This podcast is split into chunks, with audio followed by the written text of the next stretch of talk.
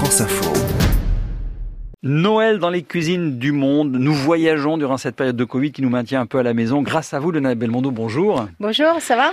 Ça va très bien. Alors, on voyage chez vous cette fois-ci. Alors, c'est pas vous qui avez fait la recette? Mais non, On mais part en c'est Italie. incroyable. Non, je me suis un peu effacée. J'ai demandé à un chef italien, Fabrizio Cosso. Et il vous Et- a préparé des spaghettis à vongole. Alors, je le prononce très mal, hein, excusez-moi, Non, mais hein. absolument, parce que vous savez, le réveillon du 24 chez nous, il est considéré comme maigre. Maigre, ça ne veut pas dire qu'on fait du régime, mais ça fait juste dire qu'on ne mange pas de viande. Donc, le poisson vient à nos tables.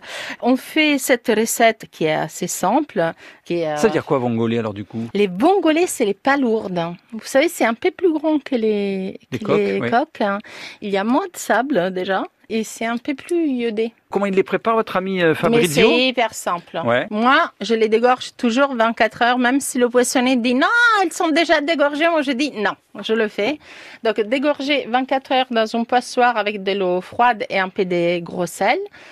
Après, on les enlève, on les fait sauter dans de l'huile d'olive, de l'ail, des piments. Fabrizio, il a mis un peu de tomates cerises pour donner de la couleur. On couvre et puis on cuit les pâtes al dente, on les mélange, on rajoute du persil. Et à la fin, on fait cette sauce un peu onctueuse en ajoutant toujours des louches, d'autres cuissons, parce que ça, c'est important quand on cuit les pâtes. D'autres cuissons où il y a de l'amidon, donc ça fait ce lien assez important.